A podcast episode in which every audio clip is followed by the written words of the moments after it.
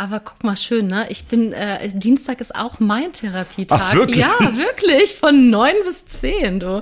Ähm, genau. Toll, also warst du heute, ja? Ich war heute, ja. Sind wir also beide Wir durchtherapiert. sind austherapiert hier, wirklich, also geduscht und austherapiert. Das Ja. ist doch äh, ein Traum. Hallo, ihr Herzensmenschen. Herzlich willkommen zu Ein gutes Gespräch, dem Podcast von Ein guter Plan. Ich bin Birte Filmer und spreche heute mit Drag Queen und Moderatorin Jurassica Parker über die Ehe und über das Sterben. Viel Spaß beim Zuhören. Nehmt euch was mit.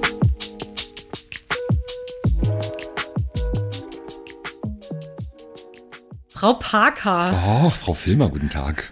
Das ist so schön. Vielen Dank, dass ich hier bei dir äh, sein darf und dass äh, du, ähm, dass Sie Gesprächspartnerin sind. Siezen wir uns eigentlich? Nein, wir früher haben wir uns nein. gesiezt, ne? Ja, Mal.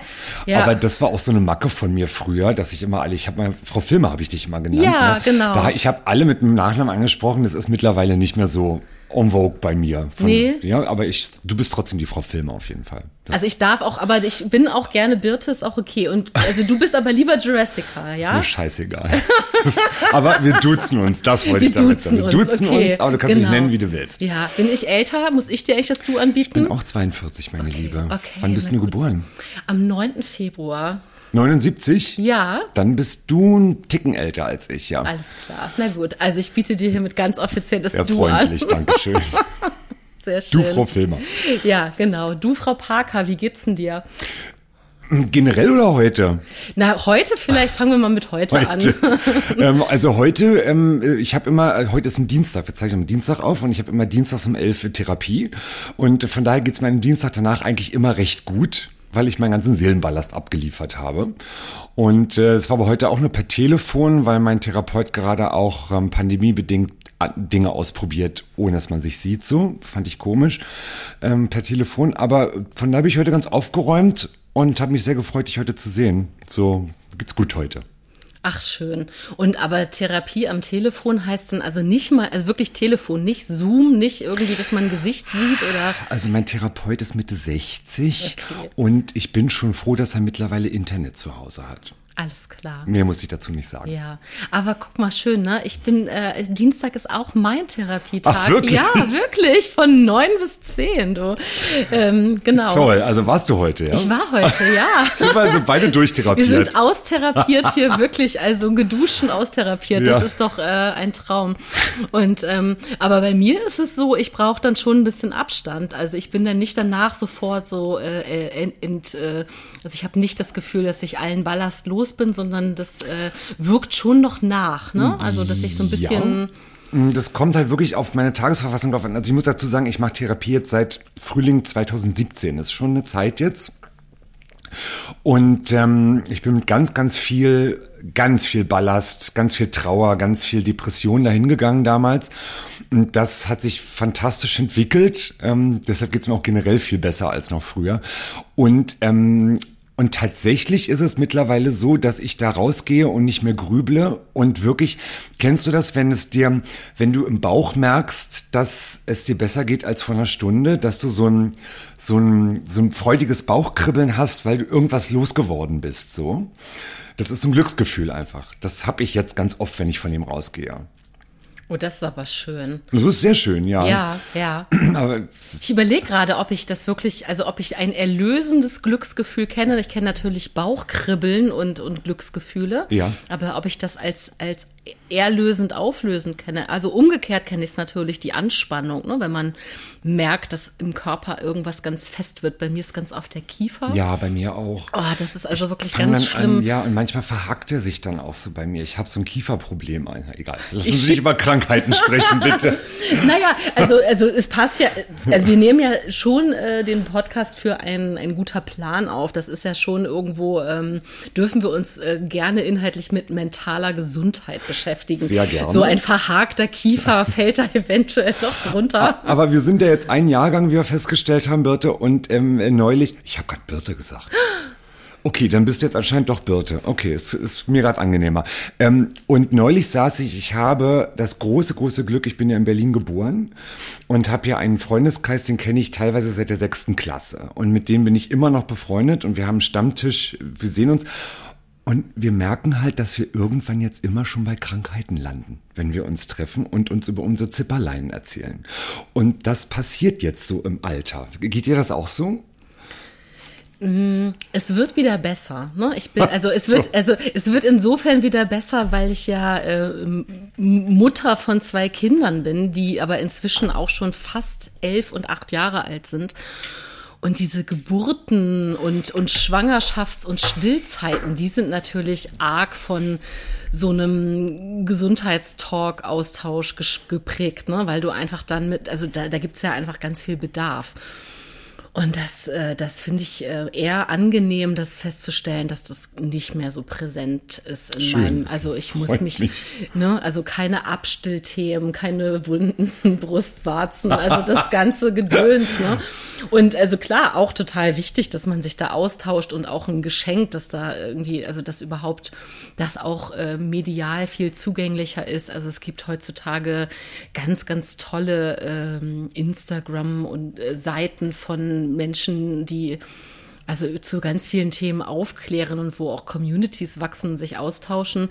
Und ich lese das und denke, Ach, das hätte ich aber so vor zehn, elf Jahren auch schon gerne gehabt. Also einfach die Infos, also da merkt man doch diesen Zeitsprung.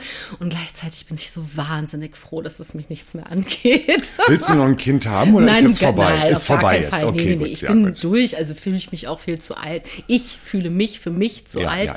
und ich bin ganz fein. Ich bin voll ausbalanciert mit meinen, meiner Family. Nee, finde ich total gut, dass ich mich wieder mit mir selber beschäftigen darf und Ja, das stelle ich mir als Mutter schwierig vor. Also ich- vielleicht für unsere Zuhörenden auch nochmal. Ähm, wollen wir kurz aufklären, wer ich überhaupt bin? So, damit, damit, damit alle wissen, wo ich herkomme und warum ich so lebe, wie ich lebe.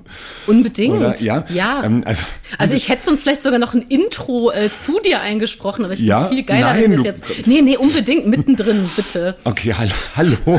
Hallo. Ähm, mein Künstlername ist Jessica Parker. Ich bin eine Drag Queen oder ähm, finde es. Ähm, ich bin schon eine Drag Queen, aber ich finde das Wort irgendwie komisch, weil mit Drag Queen verbindet man, finde ich immer eher so RuPaul's Drag Race Show. Transen. Ähm, ich moderiere in erster Linie und mache ein bisschen Comedy. So, das ist so mein Berufsfeld.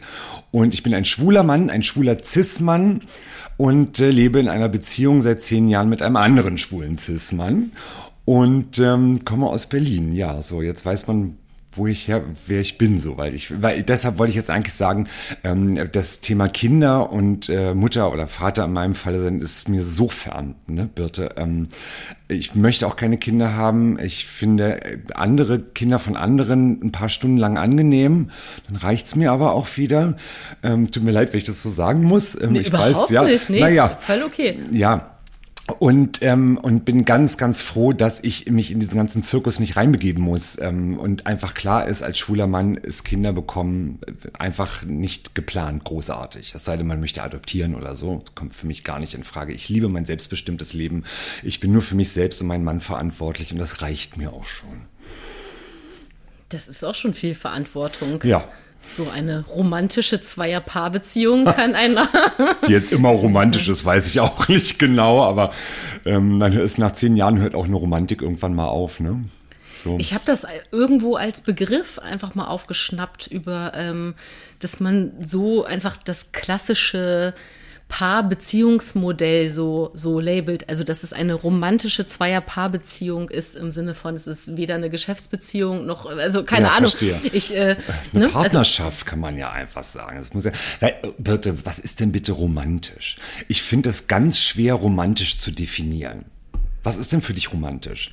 Ich sag das aber fast auch immer eher ein bisschen sarkastisch. Also, weil ich bin ja nicht verheiratet. Das heißt, ich spreche äh, schon gar nicht von meinem Ehemann und ich sag eher Mann, äh, einfach nur, damit es klar ist. Also, weil wenn ich sage mein Partner, dann könnte es ja auch äh, mein Geschäftspartner sein. Und wenn ich sage, Findest du? ja, also manchmal ist es Okay. so, also Ich finde es manchmal schwierig. Es kommt ja auch drauf an, wenn ich jetzt zum Beispiel, ich bin ja Fotografin und, und mein Partner ist ja auch Fotograf. Und wenn ich dann sage, ja, also wenn wir über Okay. Fotografie sprechen, dann ich, ist ja. es gar nicht so unbedingt selbsterklärend, dass ja auch eben, Ja, dass wir eine ja. Paarbeziehung haben. Und ähm, wenn ich jetzt sagen würde, naja, der Vater meiner Kinder, dann klingt es fast so, als wären wir getrennt. Ne? Das stimmt auch wieder, ja, klar. Ne? So, deswegen sage ich mein Ja. Mann und das gehört aber eigentlich, äh, ist es äh, nur das halbe Wort von Ehemann. Das klingt dann so, äh, ne? Ähm, also Es ist gar nicht so leicht im Deutschen. Nee, das, das stimmt. ähm, ich muss sagen, ich habe, also jetzt, ich habe geheiratet ist leider das falsche Wort, weil es da gab damals die Ehe für alle noch nicht. Da gab es nur die eingetragene Lebenspartnerschaft, ein sehr deutsches Wort, finde ich. Ähm, und ähm, wir überlegen, ob wir noch mal irgendwann noch mal richtig heiraten, in Anführungsstrichen. Aber je länger ich mh, als öffentliche Person und auch als immer mehr politische Person unterwegs bin. Mit politisch meine ich jetzt eher halt gesellschaftlich politisch so. Das ähm, finde ich das Konzept der Ehe doch immer fragwürdiger für mich als queere Person so. Und weiß nicht so genau, ob würde ich jetzt mal vor der Wahl stehen, ob ich das jetzt nochmal machen würde. Weil ich mittlerweile denke, das ist das so, so sind wir nicht gebaut worden und genau darum geht's ja auch als queere Person gegen die heteronormative Gesellschaft einfach was dagegen zu setzen und sagen, es gibt auch andere Lebensmodelle und man muss nicht unbedingt heiraten. Und deshalb finde ich, das, ähm, finde, bitte, das machst du immer, ne? Wenn du einem zuhörst, dann guckst du immer mit deinen Augen ganz schnell links und rechts. Das hast du schon immer gemacht. Das hat mich Wirklich? schon damals verunsichert und das machst du immer noch. Äh, Nicht schlimm, das kannst du eh nicht unterbinden. Doch, ich kann aufs Mikro Ah. gucken. Nein, nein, nein, bitte mach es weiter. So bist du. Das warst du, warst du schon Oh immer. mein Gott. Ich krieg schwitzige Hände, deswegen, ne, ich fühle mich sofort ganz schlecht. Scheiße, ich hätte es nicht sagen sollen. Tut mir leid, bitte vergiss es einfach.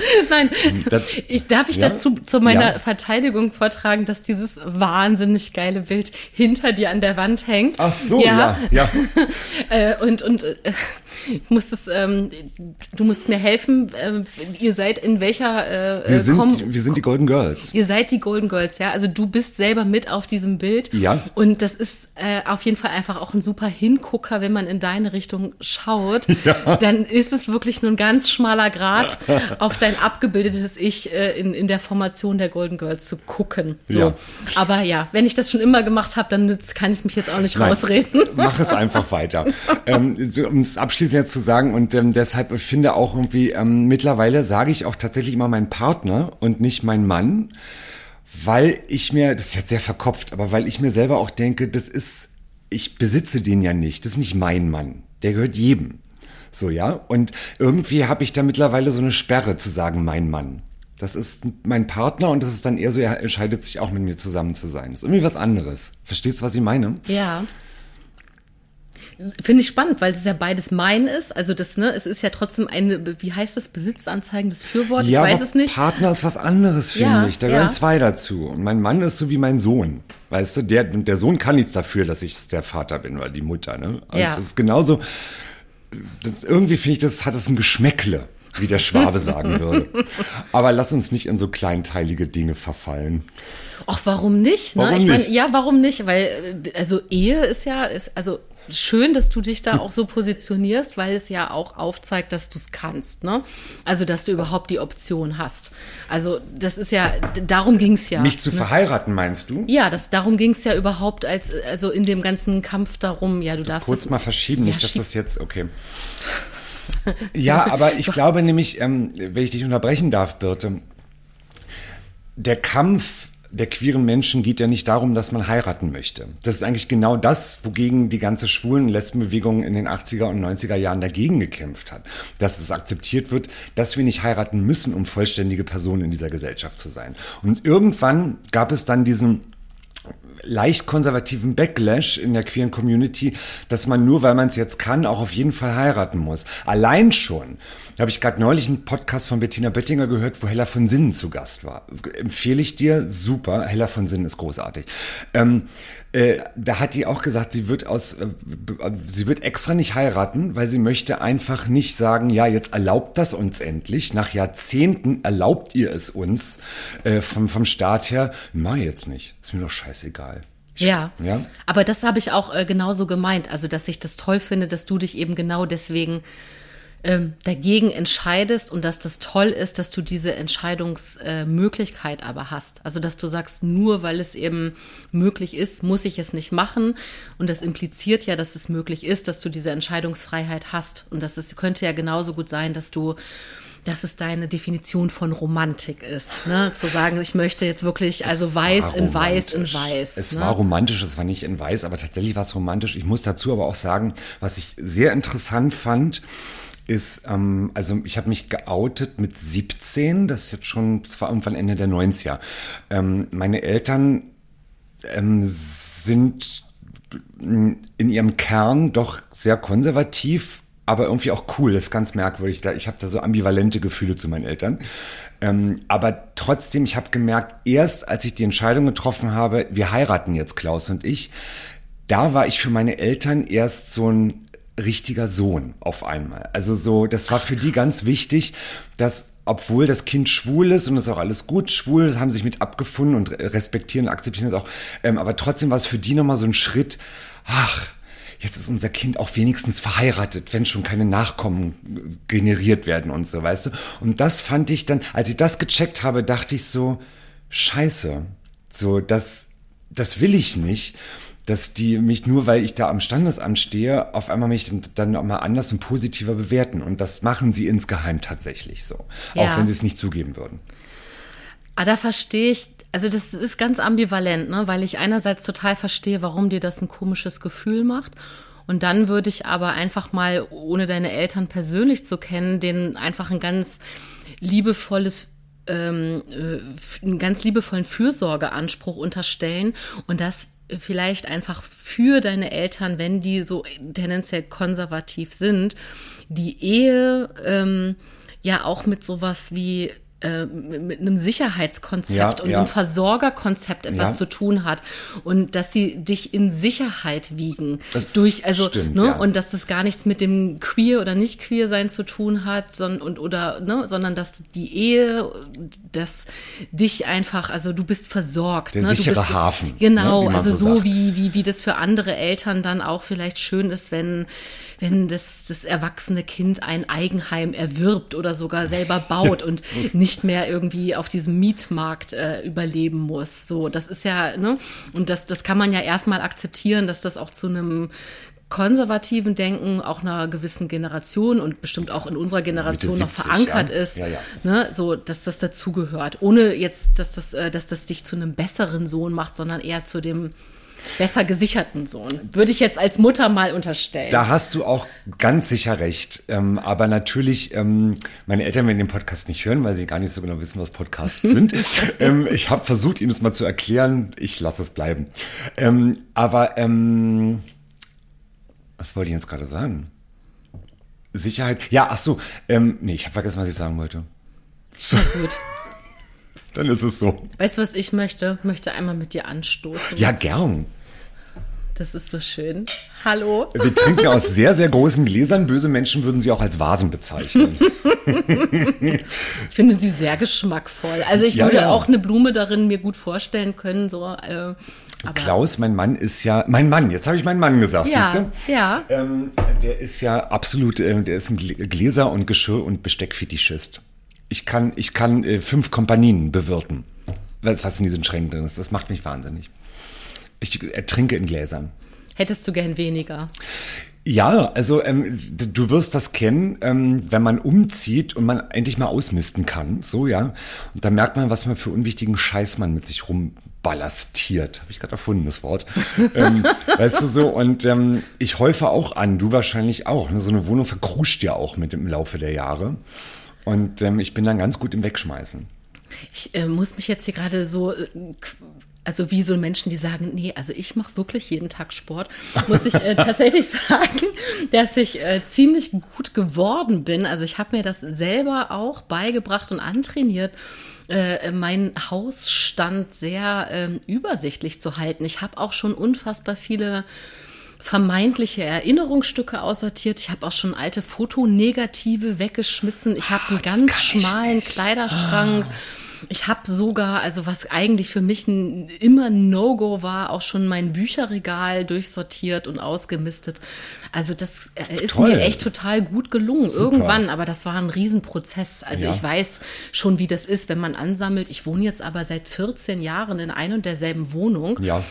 Du kennst sie noch, glaube ich. Mit dem runden Zimmer, was früher Fotostudio war. Also da war eins mit so einer runden Eckwand, richtig? Eine runde Eckwand. Naja, so oder? Ja, ja, genau. Also Ne? wie so ein, wie so ein Quasi-Erker. Genau. Ja, genau. Ja, genau. Gut, sei es so.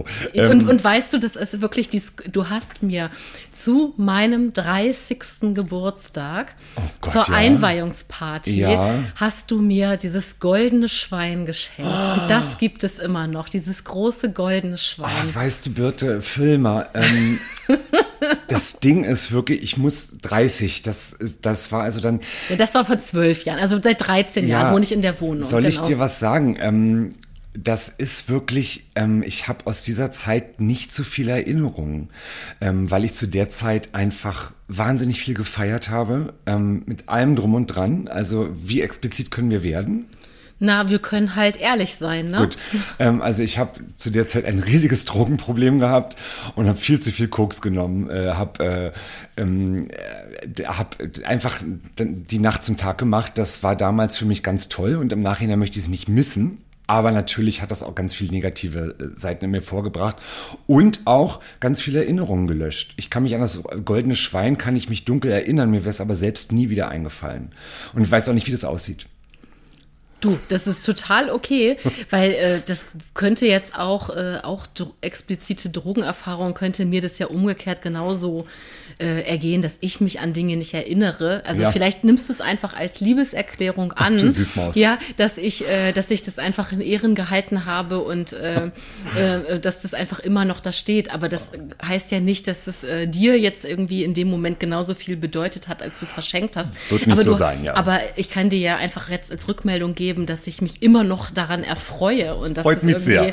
also es ist ein, ein, ein gegenständliches Erinnerungsstück äh, ähm, in unserer Wohnung gibt, was ich mit dir verbinde. Dazu muss man zu unseren Zuhörern auch sagen, ähm, dass wir uns wirklich schon lange kennen. Das haben sie jetzt schon gemerkt wahrscheinlich.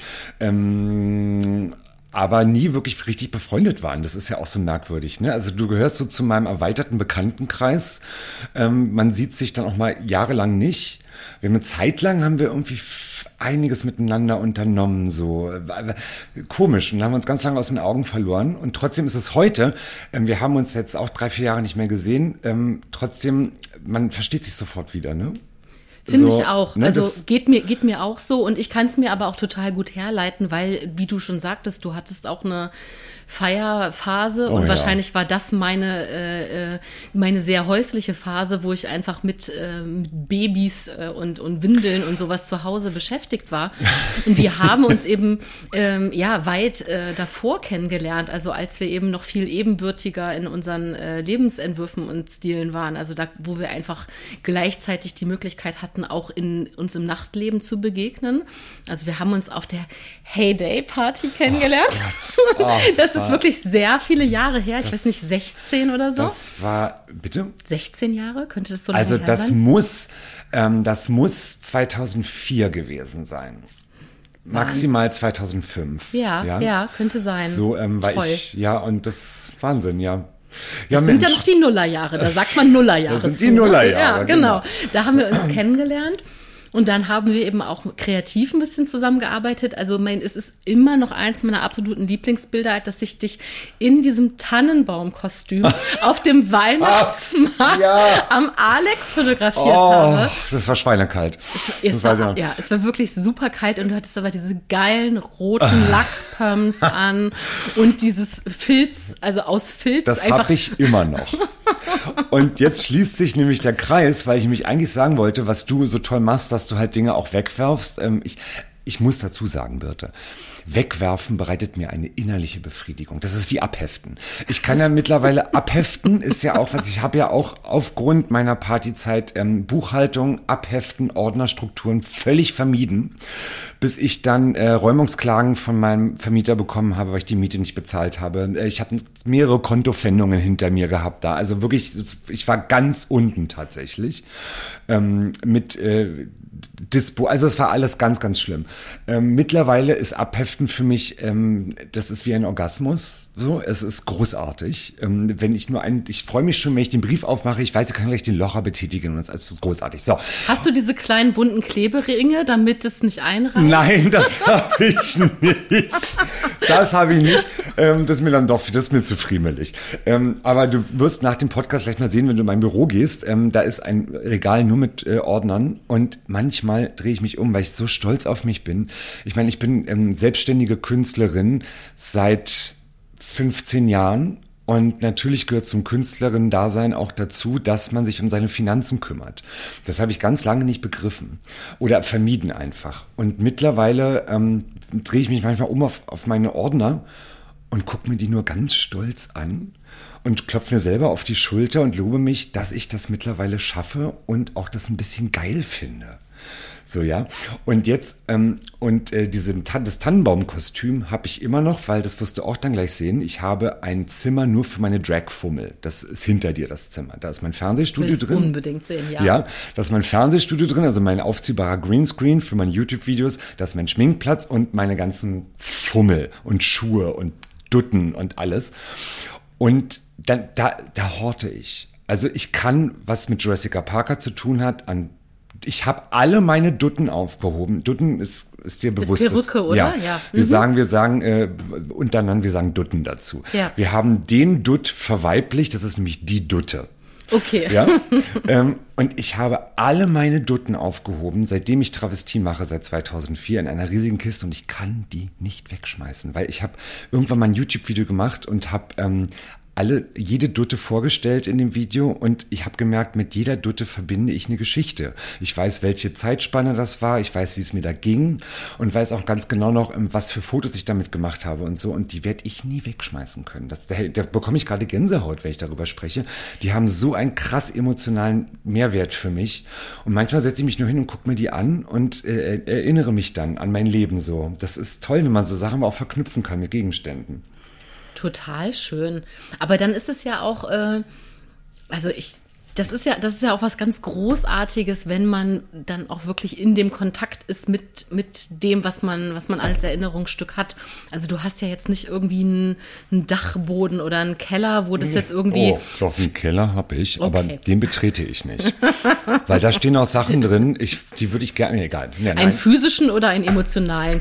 Beides. Der emotionale ist dunkler, ähm, aber der physische, da stehen halt Sachen drin, die habe ich seit acht Jahren nicht mehr gesehen. Ich weiß gar nicht, was da drin ist. Da steht noch so eine alte Kühltruhe drin oder so ein Scheiß halt, ja.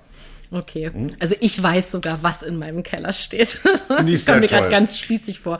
Aber auf der anderen Seite guckt, ne, du bist mit deinen Ordnern total befreundet und ja. also ich bin auch fein mit meinem Keller. Mm. Und das ist doch aber wunderschön, also wenn das genau so sichtbar ist, wenn du sagst, du schaust dir deine Dutten an und du nimmst die in die Hand und und also das ist ich riech da auch dran weil manche riechen halt noch nach Disco und so das ist, da kommen Erinnerungen hoch ja die fühlen sich ja wahrscheinlich auch ganz unterschiedlich an, weil da irgendwas ganz Schlimmes, äh, Polyestermäßiges und manche sind vielleicht. Die werden die mehrere Millionen Jahre überdauern. Das sind, Dutten sind die Kakerlaken äh, der, der Polyesterindustrie. Das Endlager. Äh, ja. Und ähm, ja, das, äh, deshalb und deshalb ich horte da ganz, ganz viel. Ich freue mich jetzt schon, da gleich ja, reinzugucken. Oh ja, Gott. Hätten wir vorher mal machen sollen. Ja. Oder wollen wir kurz äh, auf Pause drücken, damit wir darüber mehr sprechen können? Ah, das ist eine tolle Idee. Das Oder? machen wir ja. Achtung. Weil du musst es, ja. Ja, ich muss es sehen. Ja. So, bis gleich. So, wir nehmen weiter auf. Ja. Und ähm, ja, ich habe das Ankleidezimmer gesehen und wir sind sogar an den Ordnern vorbeigegangen. Und es funkelt in diesem Ankleidezimmer. Ach Gott. Ähm, Genau. Also eine deiner äh, äh, vielen Formate, eine deiner Shows und und und also du bist du bist ja hast ja gerade schon gesagt, was du alles machst. Du machst also du bist YouTuberin, du bist Moderatorin, du bist äh, äh also nicht nur Moderatorin, du bist ja wirklich auch äh, Entertainerin. Also ist es Comedy? Würdest du bist du Komödiantin? Es ist schwierig eben natürlich. Also ich ähm, ich mache ja ähm, also mein also mein liebstes Baby ist äh, meine Talkshow Paillette geht immer. Das ist genau. ein DKA-Theater. Feiere ich jetzt im Januar siebenjähriges Jubiläum tatsächlich. Wirklich? Wahnsinn, ähm, wie sich das verselbstständigt hat. Und das ist, mm, das ist ähm, unheimlich erfolgreich. Und ähm, Menschen kommen zu mir in meine Show um, und sagen dann einfach, um zu lachen. so. Und also von daher mache ich anscheinend Comedy. oder ähm, Aber das ist mir nicht bewusst. Ich mache das nicht bewusst, sondern das kommt aus mir raus. Und ich habe auch in meiner langjährigen Therapie und immer noch hat mir mein Therapeut, also er hat mir irgendwann also ich bin da hingegangen, zum einen, weil ich hochgradig depressiv war, weil ich ein, äh, ein, Alkoholproblem hatte und immer noch damit arbeiten muss. Also das ist, wir trinken jetzt gerade Sekt, ähm, aber ähm, Cremant.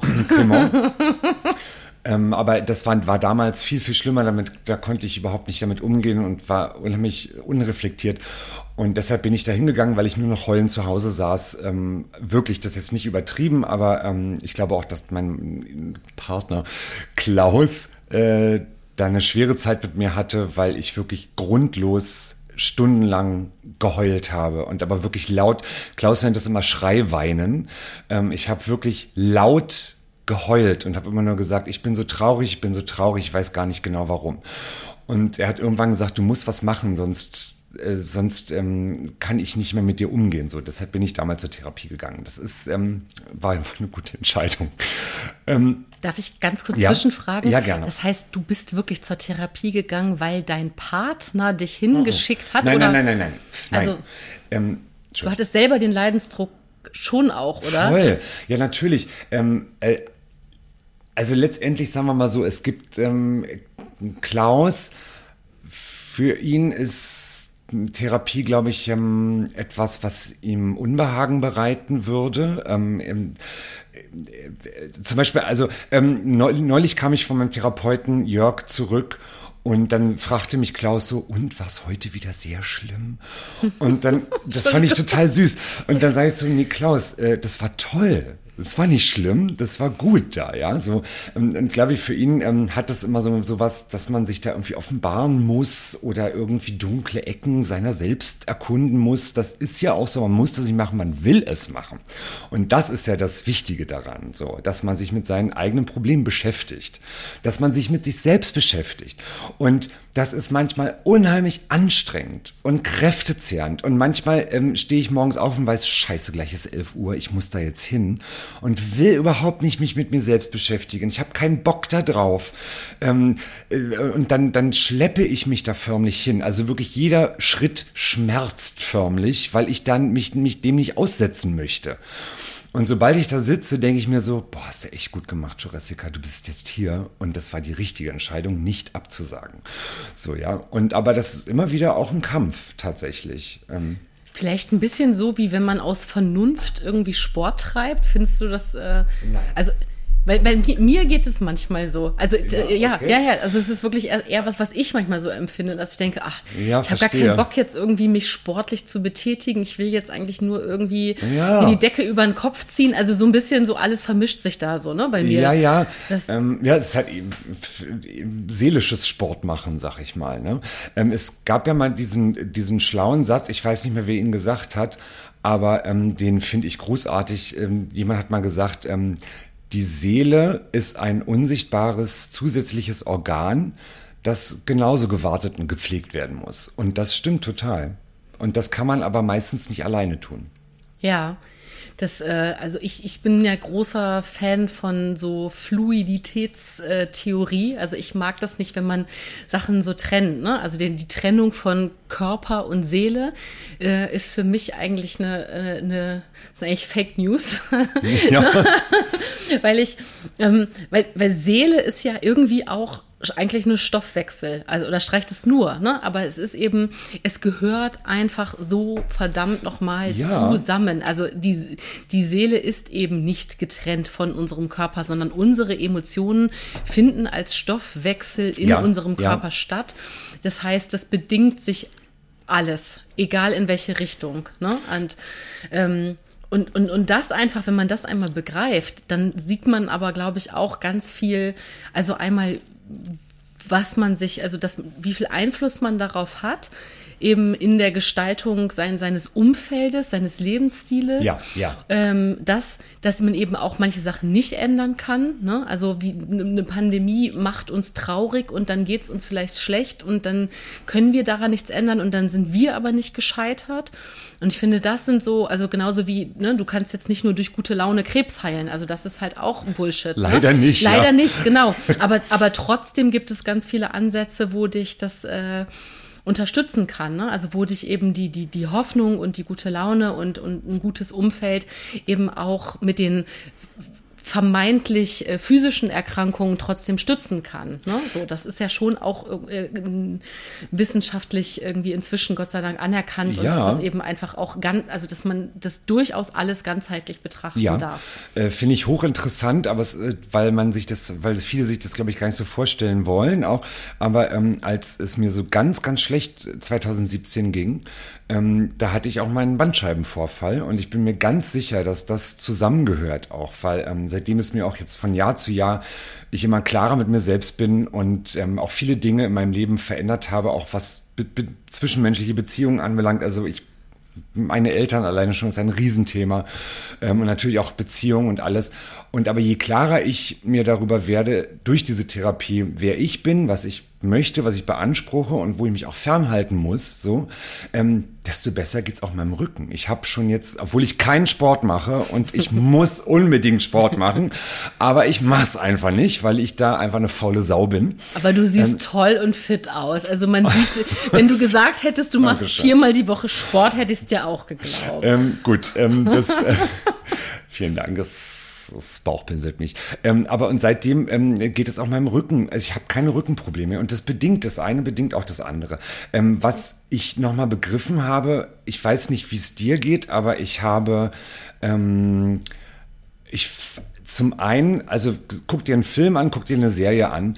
Ähm, sobald es da um Tod geht, wenn ein, ein liebgewonnener Mensch in deinem Leben dich verlässt, verlassen muss, bei mir sind die Schotten offen. Ich, das berührt mich so unheimlich krass und ich heule, heule, heule. Das ist eine Beerdigung im Fernsehen, ich muss mitheulen. Ja, das ist da, das drückt irgendwie einen Knopf in mir, den ich noch nicht so genau erörtert habe. Und ich habe aber an sich ein total gestörtes Verhältnis zum Tod. Ähm, ich ähm, habe noch nie einen toten Menschen in meinem Leben gesehen. Mich würde es unheimlich interessieren, weil ich habe Angst davor, einen toten Körper nah, einem toten Körper nahe zu sein. Ich würde niemals meine Mutter oder meinen Vater tot sehen wollen. Andererseits möchte ich es aber unbedingt, weil ich mich dem aussetzen möchte, dass das dazugehört zum Leben. Und jetzt, bevor ich aufhöre, meinen Monolog zu führen, liebe Birte, ähm, und ich habe aber zum ersten Mal habe ich begriffen, wie wichtig das ist, dass man tote Lebewesen sieht. Ich habe mein, mein Hund, ähm, der ist vor zwei Jahren, musste ich den einschläfern lassen, mussten wir den einschläfern lassen, weil der super alt war und krank war. Und ich habe zum ersten Mal ein Lebewesen sterben sehen. Das muss ich jetzt vielleicht auch gleich ein bisschen, ein bisschen Träne verdrücken. Ähm, das, der wurde erst ähm, be betäubt, äh, schlafend gemacht und dann wurde ihm halt das Herz stillgelegt durch ein Medikament so. Und ähm, Und ähm, auf einmal ähm, lag dieses Tier da halt völlig schlaff. Also so ein Körper wird ganz schlaff, wie eine Hülle. Da wurde mir klar, das ist nur eine Hülle. Und das war in dem Moment nicht mehr mein Hund, weil die Seele weg war. Und da sind wir jetzt wieder bei der. Ich habe auf einmal gemerkt, dass das, der war nicht mehr, der war nicht mehr mein Hund. Das war nur noch ein totes Ding. Natürlich habe ich Liebe empfunden und Trauer empfunden, aber mein Hund war da nicht mehr. Und da habe ich erst begriffen, was eine Seele ist und habe den auch dann begraben und so und das war schön, aber das und das fand ich, das habe ich, das habe ich mir nie ausdenken können, ähm, dass es eine Seele wirklich gibt. So, ich habe das immer als für so Humbug abgetan, so ach Seele ja, ist irgendwie sowas esoterisches, aber die gibt's wirklich. dann glaube ich dir das. Ich finde es äh, also eine wahnsinnig schöne und traurige Geschichte. Ich frage mich gerade, ob du mit der, mit der Seele des Hundes noch ähm, äh, korrespondierst. Also hast du das Gefühl, dass jetzt, wo der Hund körperlich verstorben ist, dass du trotzdem noch mit der Seele in Kontakt stehst? Also immer wenn ich mir Fotos von ihm angucke, ähm, ich habe ja mein iPhone spuckt mir ja, ich habe so eine so, so, so eine so ein Widget installiert. ähm, okay. Das war das war total toll, weil du wirst es kennen. Man hat ja Millionen von Fotos auf seinen Smartphones und wir haben keine Fotoalben mehr. Äh, also physische Fotoalben. Und eigentlich die Fotos von vor vielen Jahren, man guckt sich die Scheiße überhaupt nicht mehr an, weil man so viele Fotos drauf hat. Und dieses Widget ähm, stellt mir jeden Tag ein eine Übersicht von alten Fotos zusammen. So. Und dann dadurch blätter ich jetzt wieder durch alte Fotos, die fünf, sechs, sieben, acht, neun oder Jahre her sind. Und da tauchen halt auch mal natürlich wieder Hundefotos auf. Wenn ich die sehe, dann muss ich heulen, weil ich diesen Hund immer noch wahnsinnig vermisse. Es war halt einfach auch ein Mitglied meiner Familie hier. Und äh, wenn ich die Fotos sehe, sofort verknüpfe ich damit, wie er gerochen hat. Ich weiß noch genau, wie er am Nacken gerochen hat. Ähm, ich weiß, wie er geguckt hat. Ich weiß, was er für Geräusche gemacht hat. Und natürlich ist die Seele immer noch da. Sonst würde ich mich daran nicht erinnern. So, ja.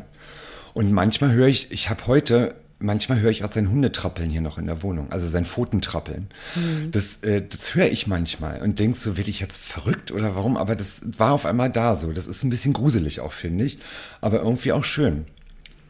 Ich finde das alles sehr tröstend. Also, ja, ne? ja also alles, was du sagst, finde ich sehr, sehr, sehr tröstend einfach zu sagen, gut, der, wenn du, also so wie du es auch für dich wahrgenommen hast, ne, dass du eine, eine physische Hülle beerdigt hast, ja. ja, und von dieser Hülle Abschied genommen hast und alles, was in deinen Erinnerungen lebt, durch, durch äh, ja, Voll, er, ja, genau. Erinnerungsgeräusche, genau. durch visuelle Erinnerungen in Form von Fotos, ähm, bist du trotzdem ähm, verbunden. Ne? Der ist und, immer noch da.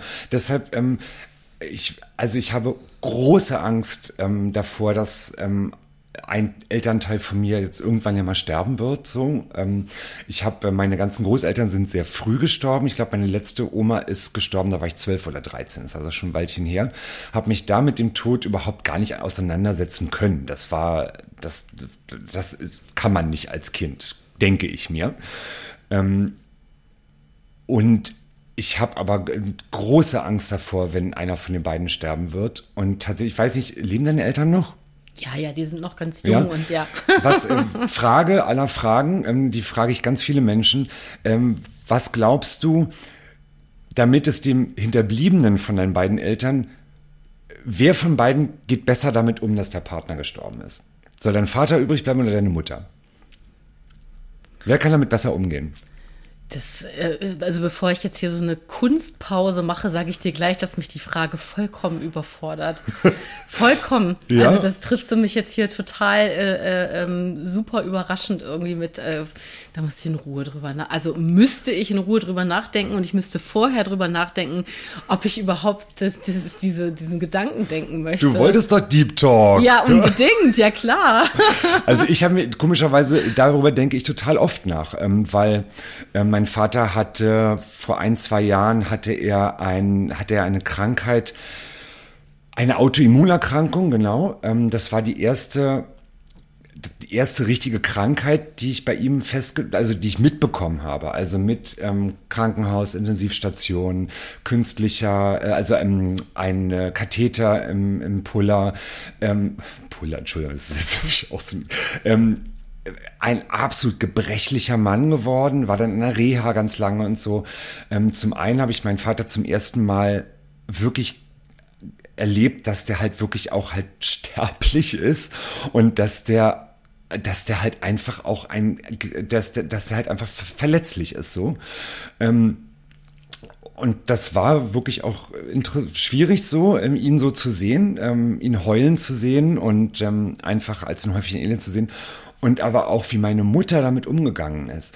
Ähm, ich habe in der Zeit meine Mutter sehr oft gesehen, einfach um sie zu begleiten dabei und ähm, habe meine Mutter ähm, auch zum ersten Mal anders kennengelernt. Wir hatten zu der Zeit tatsächlich ein freundschaftliches Verhältnis und ich war nicht mehr das Kind, sondern ich habe ihr dabei geholfen, ihr Leben zu bewältigen und bin ihr zur Hand gegangen. Das war das erste Mal so. Und das mit diese Momente mit meiner Mutter waren unfassbar schön. Ähm, seitdem mein Vater wieder gesund ist, Gott sei Dank ist er wieder gesund, ähm, er hat das sofort wieder aufgehört, weil sie dann wieder ihren Partner hat. So. Ähm, und ich weiß ganz genau, meine Mutter kommt mit dem Tod besser klar, als wenn meine, als mein Vater. Wenn meine Mutter zuerst stirbt, dann kann, dann kann ich den Mann auch gleich abschreiben. Weiß ich ganz genau. Dann wird er in sich zusammenbrechen und dann wird er einen Monat später auch sterben. Um es immer so ganz hart jetzt auch zu sagen. Ja. Meine Mutter ist die Starke in, in dieser Beziehung. Mhm. Und da machst du dir keine Gedanken drüber, du musst dich doch mit dem Tod deiner Eltern auseinandersetzen. Ich habe gerade, also während ich habe dir zugehört und habe aber gleichzeitig auch noch mal ähm, versucht, so eine Schnellanalyse zu starten, warum mich deine Frage gerade so erschrocken hat ja. und ähm, muss jetzt auch wirklich hier ganz schnell auch irgendwie mutmaßen in mein eigenes Leben rein. Aber ich glaube, dadurch, dass auch ähm, also den, die, den, den einzigen, ähm, auf der einzigen Beerdigung eines Verwandten, auf der ich überhaupt jemals war, ist, ist die meines, meines, mein, mein, ja. meines Opas. Der ist äh, dieses Jahr gestorben. Ähm, der ist äh, 95 geworden und alle meine anderen Großeltern, meine leiblichen Großeltern, habe ich nie kennengelernt. Also, Ach so. Ja, also das ist ähm, ähm, einfach nochmal, also ich wäre jetzt wirklich sehr komplex, auch meine ganze Familienstruktur ja, ja. zu erklären, aber das war jetzt sozusagen überhaupt der allererste Abschied. So, und, und meine Eltern sind eben deutlich jünger, ne? Also die sind noch keine 70. Mm, und deswegen ist es noch so weit weg für mich, weil ich eben ähm, vorher nie mit diesem, mit dieser Altersgebrechlichkeit und auch mit dem, mit dem, wie nennt man das denn? Also Alters, wenn man aus Altersschwäche stirbt, damit war ich bisher in meinem Leben noch nicht konfrontiert. Das bin ich dieses Jahr tatsächlich das erste Mal gewesen. Und ich habe das Gefühl, dass ich, ähm, wenn ich mich mit dem Tod überhaupt auseinandergesetzt habe, dann, dann auf anderen Ebenen. Also dann habe ich eher irgendwie Angst gehabt um Freunde, die, die mitten im Leben irgendwie, also wirklich Mitte 20, äh, schwer erkrankt waren an, an, an Leukämie. Also da hatte ich Angst oder wenn ich irgendwie, also Unfälle oder, also ich habe tatsächlich eher überhaupt Angst vor, vor plötzlichem Tod gehabt. Ähm, wenn, wenn, wenn es irgendwie für mich ein Thema war. Aber gerade dieser, dieser Tod aus Altersschwäche, den habe ich mir selber nicht als, als Denkaufgabe bisher gegeben. Aber Warum, kann ich dir jetzt nicht sagen, aber ich habe es einfach gerade festgestellt, dass ich das einfach bisher. Äh, also zum Glück sind meine Eltern auch gesund und munter. Ich habe die eben auch einfach, nehme die einfach noch auch als so, so, so, so jung und fit wahr. Das ist eben genau. Also es gibt einfach viel mehr andere Ansätze und, und auch, ähm, also eben auch ganz, ganz, also ja, das jetzt wird's wirklich sehr, sehr, sehr, sehr, sehr, sehr deep. ja, ähm, ich äh, ähm, musste um das, das äh, Leben meines eigenen Kindes äh, bangen, also bei, Gott, bei der okay. Geburt. So, ja. mehr sage ich da auch jetzt gar nicht ja. zu, weil das wirklich, ähm, ne, das wäre jetzt ein bisschen zu krass. Aber dadurch war das, also ich glaube, ich habe einfach an ganz anderen Stellen von, von äh, Lebensepisoden angesetzt als an der klassischen, nämlich ja, am Ende, ja. also dem, dem Altersende. So, ich glaube, das ist die Schnellanalyse zu deiner Frage. Ich, das, das, ist aber auch, und ich glaube, und da unterscheiden wir uns natürlich auch wieder extrem, weil ich halt einfach äh, keine Kinder habe. Und ähm, ich kann mir überhaupt nicht vorstellen, wie es sich anfühlt, ähm, ein Kind zu haben. Das ist, ähm, ich stelle mir das unheimlich schön vor, ähm, aber kann, das ist, ich kann überhaupt nicht nachvollziehen, wie das ist dass man, dass da so ein kleiner Mensch ist, den man selber erzeugt hat und der einfach, den man abgöttisch liebt, ja. Das ist mir ganz fern, ne? Und da haben wir natürlich unterschiedliche Ansätze einfach so. Das vielleicht denke ich deshalb mehr auch darüber nach so. Ähm, natürlich habe ich auch schon mal eine, meine beste Freundin äh, hatte Krebs gehabt vor zwei drei Jahren, ähm, den sie Gott, Gott sei Dank besiegt hat so. Ähm, aber da habe ich mich auch mit Tod auseinandergesetzt und das hast du ja auch erlebt, mehrmals anscheinend. Und ähm, deshalb aber, um den Bogen jetzt nochmal zu spannen, und dann habe ich halt irgendwann überlegt, was ist denn, also ich habe irgendwann mal gehört, in einem Fernsehbericht war das, glaube ich, dass ja der Vorgang des Sterbens, dass wir jetzt über das Sterben sprechen, äh, haben wir das geplant? Nein, nein das haben wir nicht nein, geplant. Nein. Ähm, ähm, das finde ich hochinteressant, weil es ist ja eigentlich auch ein biochemischer Prozess, das Sterben und ähm, der ganz natürlich ist und dass der Körper, wenn man wirklich aus Altersschwäche stirbt, dass der Körper über eine längere Zeit alle Funktionen runterschraubt, über Wochen. irgendwann funktionieren die Beine nicht mehr, man fühlt die, die Hände nicht mehr. Der, der, der Körper zieht sich mit seinen ganzen Säften zusammen und geht nur noch irgendwann aufs Gehirn und irgendwann schaltet das Gehirn auch ab. Das finde ich, ähm, das ist eigentlich total aufregend. Das, äh, und sowas möchte ich auch mit angucken, wenn es bei einem meiner Elternteile passieren wird. Und ich möchte da mit dabei sein. Ich würde am liebsten noch mit dabei sein, wenn halt einer von beiden dann stirbt. So, ja, ich möchte es gerne mit sehen. So. Und ähm, Entschuldigung. Und, und deshalb, und deshalb möchte ich halt auch dann, da werde ich, möchte ich auch diesen toten Körper dann aussehen. Das, ich möchte das ich möchte den anfassen und ich möchte dann halt aber auch, genau wie bei meinem Hund halt sehen, dass das nicht mehr meine Mutter ist und nicht mehr mein Vater ist, sondern einfach eine Hülle und die kann ich dann auch gehen lassen, so. Weißt du, das finde ich, deshalb muss ich, ich das muss irgendwie klappen und ich möchte nicht irgendwie, dass dann, ähm, dass dann die Person halt einfach dann in so einem Krankenhaus dann irgendwo in so einen Keller geschoben wird, ohne dass ich nochmal das sehen konnte kann, dass es nicht mehr meine Mutter ist, so, ja. Und da habe ich ein bisschen Sorge vor, dass man da irgendwie, ich weiß auch gar nicht, wie, wie funktioniert denn das, wenn jemand stirbt? Wie sind denn die Vorgänge? Äh, wie, wo wird der Körper hingebracht? Ähm, dann muss man sich drum kümmern, dass der dann bestattet wird und sowas alles. Das ist ja irgendwie auch, das ist ein Buch mit sieben Siegeln für mich. Ich muss mich damit mal beschäftigen. Und immer wenn, bla bla bla, ich rede aber auch wie aufgezogen, ähm, ich kenne keinen Bestatter ich würde so gerne mal einen Bestatter, eine Bestatterin kennenlernen. Ich kenne niemanden, der das macht. Und mir sind solche Menschen auch unheimlich. Aber ah, da möchte ich, soll ich mal ganz kurz hier einfach ja. dir direkt also den, den lade ich eh ein, ja, ja? Den, den, mit dem will ich eh reden, den Erik Frede. Ja, der Erik Frede, der hat ähm, der hat die lebensnahe Bestattung gegründet und der macht eine ganz, ganz, ganz tolle Bestatterarbeit. Also das äh, und der, der schreibt auch jetzt wenn ich jetzt wüsste, für äh, welchen, für welche Tageszeitung würde ich es jetzt sagen, mir fällt es jetzt gerade ja. nicht ein, aber der schreibt auch viel über seine Arbeit, der, der ähm, unterhält sich auch darüber, der hat eben auch, äh, ja, also Talks dazu in der Urania gerade aktuell. Ähm, den empfehle ich dir jetzt einfach, dass du dich mal mit dem beschäftigst. Außerdem gibt es die Karina Stöwe, das ist eine äh, auch eine ganz ganz lieber Mensch, die ja auch mir lieb gewordener Mensch, äh, die ich eben kennenlernen durfte persönlich, die also ganz viel ähm, verschiedene Facetten zu, zu Trauerarbeit gestaltet. Also kann ich direkt hier einfach mal so okay. raushauen, ähm, weil das ja vielleicht auch andere Menschen interessiert. Ne? Und, und ähm, das muss jeden anderen interessieren, weil man ist, ist damit konfrontiert und zwar jeder in seinem Leben ist damit konfrontiert. Genau, ja. und also das sind jetzt einfach mal zwei Namen, die ich so raushaue von ja. Menschen, die genau dazu fantastische Arbeit leisten und zwar einmal direkt eben in der, also direkt Trauerbegleitung machen. Also das macht eben, ähm, aber eben auch sich öffentlich dazu äußern, aufklären, auch eben über den Prozess des Trauerns.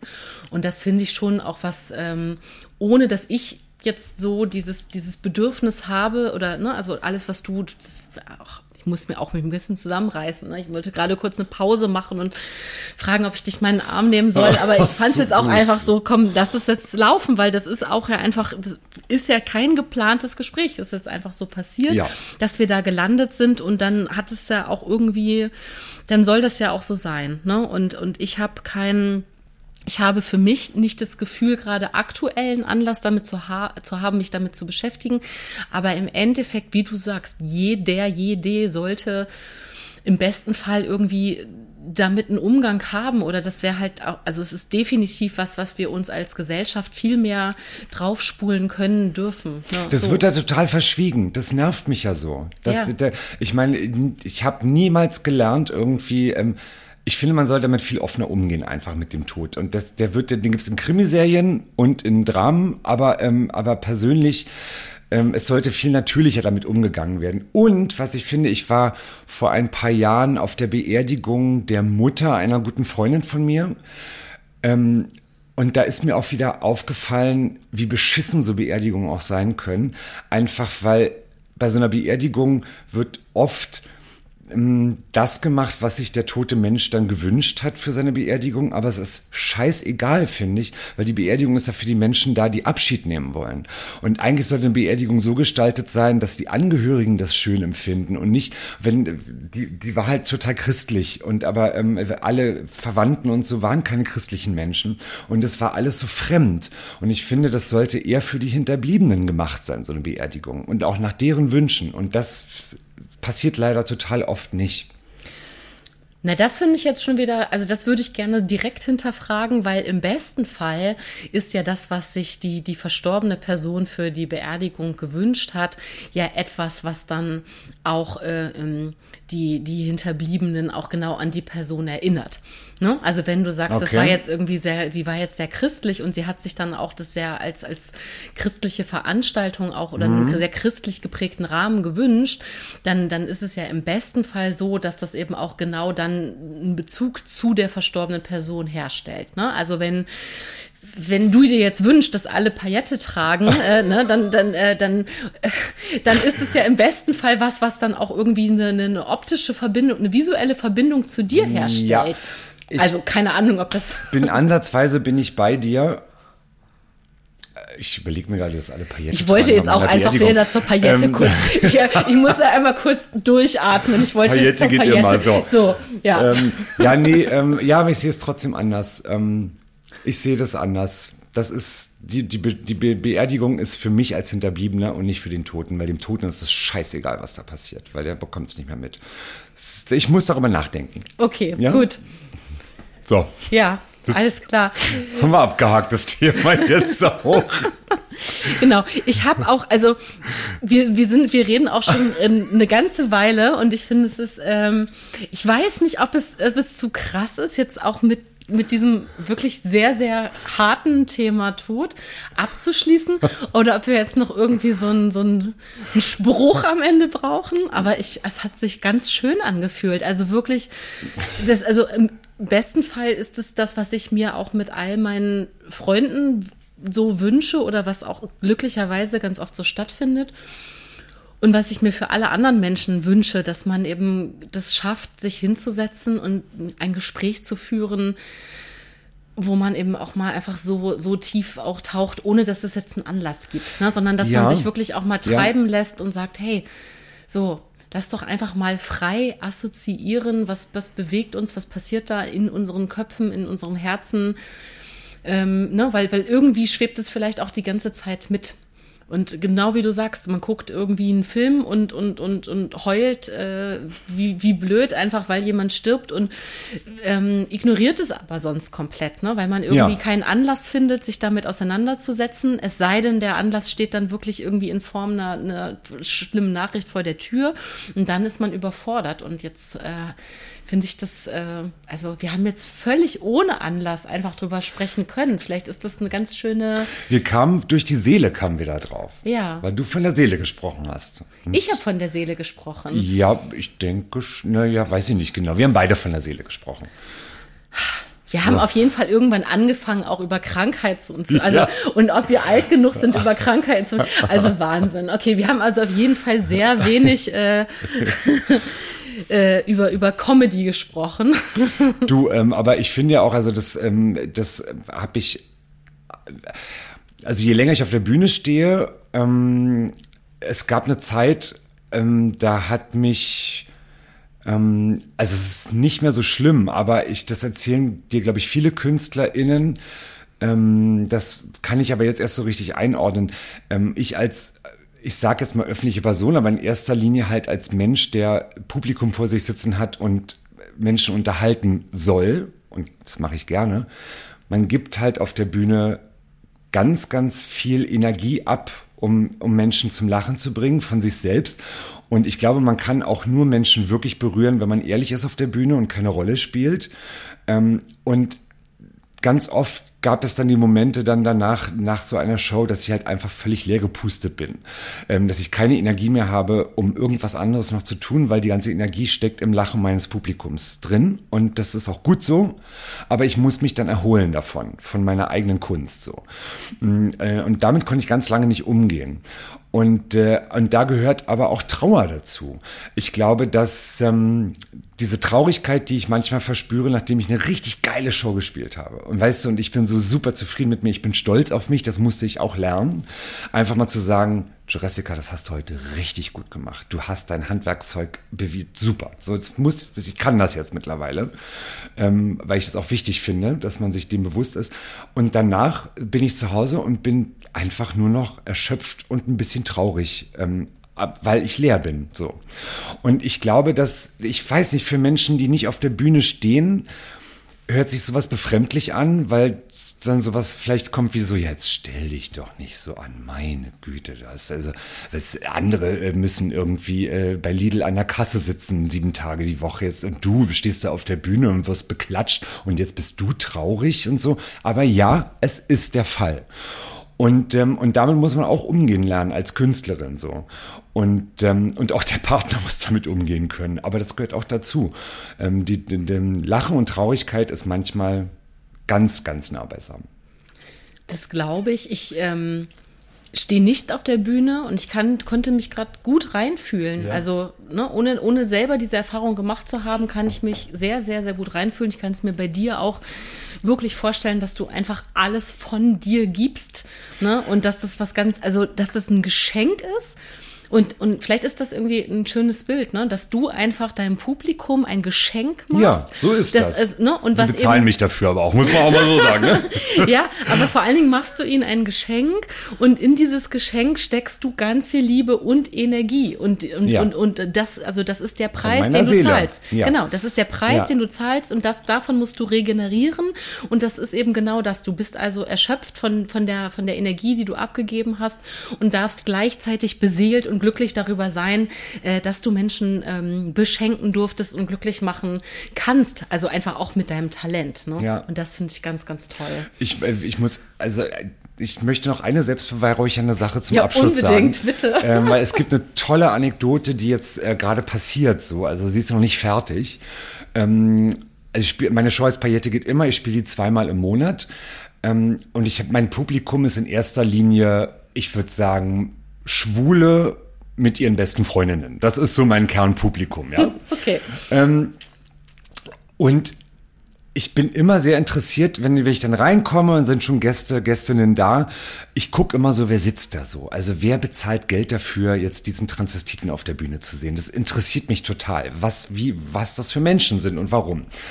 Und dann saßen irgendwann mal neulich, saß ein altes Ehepaar, die sind beide, das weiß ich jetzt mittlerweile Mitte 70 heterosexuell, ähm, Nora und Christian. Und, ähm, und die saßen da. Also wirklich, die sahen aus wie, sehen aus wie so, die könnten auch Günther und Sigrun heißen. Ich finde, so Nora und Christian sind viel zu moderne Namen, so für die. Und dann äh, vor der Show, und dann gehe ich dann zu den beiden hin und sage so, schön, dass ihr bei mir seid. Sag, wie kommt ihr denn jetzt hier? Weil die Show ist um 23.59 Uhr fängt die an, hat auch spät, ja. Wie, und da frage ich, wie kommt ihr denn jetzt so in meine Show rein? Wie kommt ihr jetzt hierher? Und dann sagt die Nora so, ja, ähm, wir sind Theatergänger, ähm, wir gehen immer in die Volksbühne, wir gehen immer ins Deutsche Theater und gucken uns auch Opern an.